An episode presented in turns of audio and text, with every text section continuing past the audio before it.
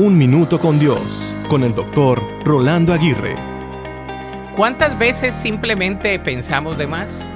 ¿Cuántas veces le damos vueltas a la misma disyuntiva sin llegar a ningún lado? Pensar un mismo pensamiento una y otra vez es como moverse en un círculo sin poder salir y proseguir hacia adelante. Otros le han llamado que el pensar mucho produce una parálisis por análisis.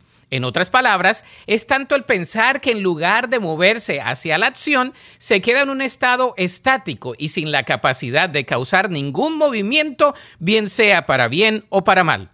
El pensar de más también puede ser el promotor y creador de problemas que no existen y el causante de pleitos innecesarios. El pensar de más nos puede llevar a crear episodios ilusorios, fantasiosos y para nada reales. Además, el darle vuelta a la misma disyuntiva ha probado crear ansiedad, fobia y hasta un estado de desolación que resulta en desilusión. De modo que está bien pensar antes de actuar, sopesando las cosas con cautela, sabiduría y sobre todo pidiéndole consejo a Dios para actuar de la mejor manera posible. Sin embargo, si solo piensas innecesariamente, estarás esclavizado a tus propios pensamientos y envuelto en una encrucijada.